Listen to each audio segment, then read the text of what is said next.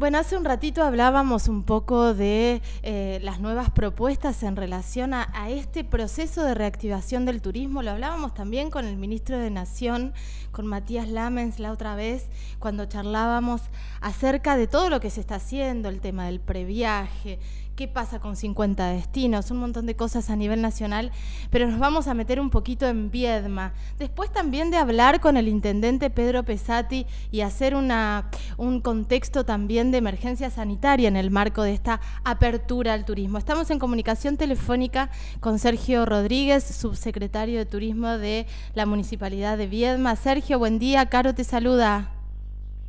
Hola, buen día. ¿Cómo te va, Caro? Muy bien, muchísimas gracias por atendernos. Eh, Sergio, en un contexto dificilísimo, eh, plantear, bueno, una apertura paulatina del turismo. ¿Cómo es esto? Sí, bueno, la verdad es que, como vos bien decís, es un contexto muy, muy difícil porque eh, nosotros tenemos una digamos, una ciudad que en este momento se, estamos con una situación, eh, bueno, si bien estos últimos días ha bajado la, un poco la curva de contagios, pero bueno, viste que esto es un día a día y el, y el panorama es de total incertidumbre, pero eh, podemos decir que estos últimos estas últimas horas este, a nivel nacional también nos da cierta expectativa el, este, que hay una baja de contagio, pero hasta hace muy muy poquitos días este, eh, la situación era otra y, bueno, y acá la, municipalidad, con, el intendente Pedro Pesati a la cabeza, tomó la decisión de no de no salir a motivar, digamos, a incentivar, a hacer promoción para que venga eh, gente de, otros lados. ¿no? Exacto.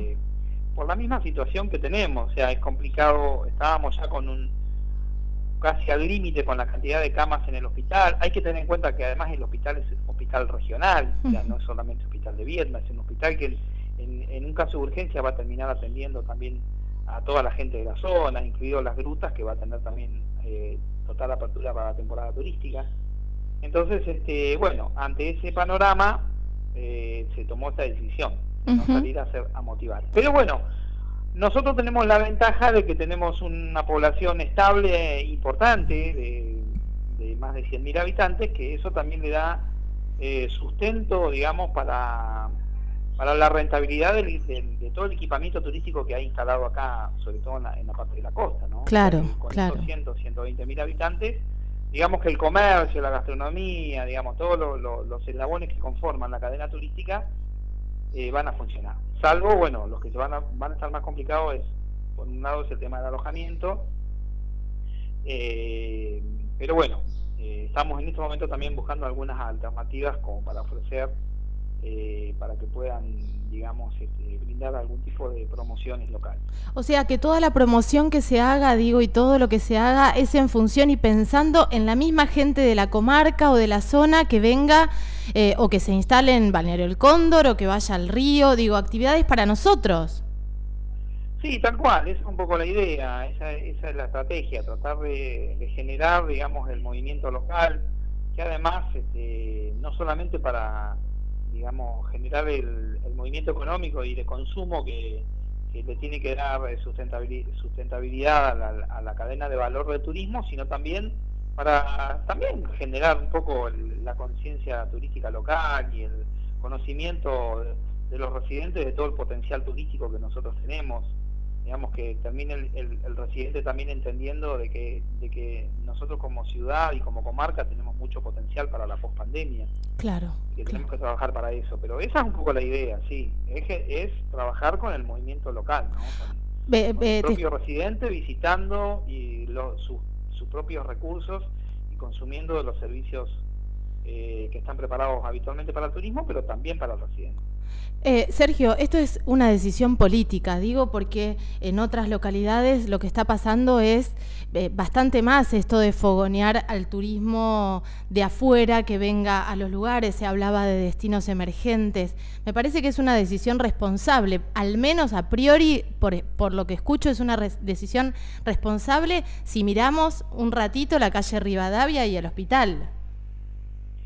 Sí, sí, por eso te decía al principio, es, es una decisión política que se la tomó el intendente eh, y mirando un poco eso, ¿no? Eh, mirando la, o sea, basada en la situación sanitaria que tenemos, eh, en, no saturar el, hospital que tenemos y, y, bueno, si nosotros ya tenemos problemas con, con, tenemos, estamos, hemos llegado al límite o estamos cerca del límite de nuestra capacidad sanitaria con los propios residentes, imagínate si eh, por ahí tenemos una carga de 30.000 turistas en la temporada, eso se puede llegar a complicar mucho más. Claro, totalmente. En esta temporada se tomó esta decisión de, bueno, tratar de el movimiento, digamos, eh, turístico sea un movimiento recreativo basado en, en nuestros propios residentes. Hay una convocatoria ahora, Sergio, contame un poco acerca de eso. Eh, no sé a qué te referís. Ah, recién me mandó Alexis una convocatoria para actividades recreativas. Ah, sí, sí, perdón, perdón, sí. Eh, es una es una, mm, una convocatoria que estamos haciendo eh, para emprendedores, nosotros le llamamos de experiencias turísticas, de experiencias turísticas. Lo que, o recreativas, ¿no? para, este, para esta temporada van a ser recreativas, después a largo, a mediano y largo plazo son cuando volvamos al turismo van a ser, van a ser obviamente las mismas experiencias. Eh, lo que nosotros estamos generando es diversificar y ampliar nuestra oferta turística. Digamos que la gente que, que ya sean los propios residentes o el día de mañana los turistas que vienen que vengan a, nuestra ciudad no solamente eh, puedan usar los recursos naturales que tenemos como las playas eh, en una mera digamos actitud pasiva sino que que vaya más allá, que vivan experiencias. Por eso, que eso, hablamos de cuestiones concretas para que la gente entienda. No sé, que se puede hacer un trekking en el campo lunar de Bahía Cris. Un, trek, un trekking interpretativo por la por la por los acantilados, este, un circuito en bicicleta, eh, que se pueda hacer una, una excursión por, por el IDEBI para ver cómo es el, el, el procedimiento de una de un de X este eh, eh, producto agropecuario. cosas que la gente pueda vivenciar eh, y que, bueno, que lo, que, lo movilicen, ¿no? que lo movilicen y que se lleven ese recuerdo de nuestra de, nuestro territorio. Está buenísimo esto. ¿Qué, tiene que hacer la gente? ¿Inscribirse en algún lugar? ¿Acercar el proyecto? Porque imagino que ustedes van a elegir de alguna manera con algún criterio estos proyectos. Sí, sí, nosotros la idea, esto lo estamos haciendo en conjunto con el CREAR y la Agencia de Desarrollo Local de Viedma, eh, que tienen, digamos, una serie de, líneas eh, crediticias que se, que se adaptarían a este tipo de, emprendimientos y nosotros, la primera, digamos, eh, nosotros lo que llamamos es a que se inscriban en nuestra subsecretaría a través de, pueden mandar mails o hacerlo a través de nuestras redes nosotros hacemos una primera evaluación de los proyectos y hacemos una selección de los proyectos que nos, que nos interesan impulsar y a partir de ahí se evalúa, en el caso de que lo necesiten, la factibilidad de, un, de algún crédito eh, y bueno, y sigue su, su curso. Perfecto, perfecto. Está buenísimo poder, porque además sería una posibilidad para esta gente que por ahí quedó fuera del sistema, porque yo te escuchaba recién cuando hablabas de esta... Eh, seguramente apelaron a la creatividad y empezar a pensar y a repensar todas las estrategias y lo que tenían planificado lo dejaron un costadito y empezar a reinventar y a, repensar unas nuevas formas para, para, pensar el turismo y para, para, aplicarlo ahora inmediatamente en el medio de una pandemia. Pero, ¿quiénes se cayeron del sistema, Sergio? Pensaba también en las agencias de viajes durante nueve meses paradas. Sí, sí, la verdad que los más afectados han sido las agencias de viajes y los alojamientos. Esos claramente son los, eh, los subrubros del, sistema turístico que más se han visto afectados. La gastronomía no tanto, porque si bien se vio afectada, obviamente no, no, no vamos a, decir que no, se, vio seriamente afectada, pero digamos que se puede sustentar con, económicamente con, el, con, con, los, con los propios residentes que salen, que salen a comer. Eh, pero las agencias de viajes y, y el alojamiento, digamos, los que, los que están con, e, con ese rubro de alojamiento se han visto muy afectados. ¿Cómo viste, más afectados. ¿cómo, ¿Cómo viste y cómo vos que tenés como mucha experiencia, eh, estuviste a cargo de la cartera de turismo a nivel provincial, estuviste laburando en el Ministerio de Turismo de Nación, ¿cómo viste esta ley de, de, emergencia o de sostén turístico que se, que se aprobó hace poquito?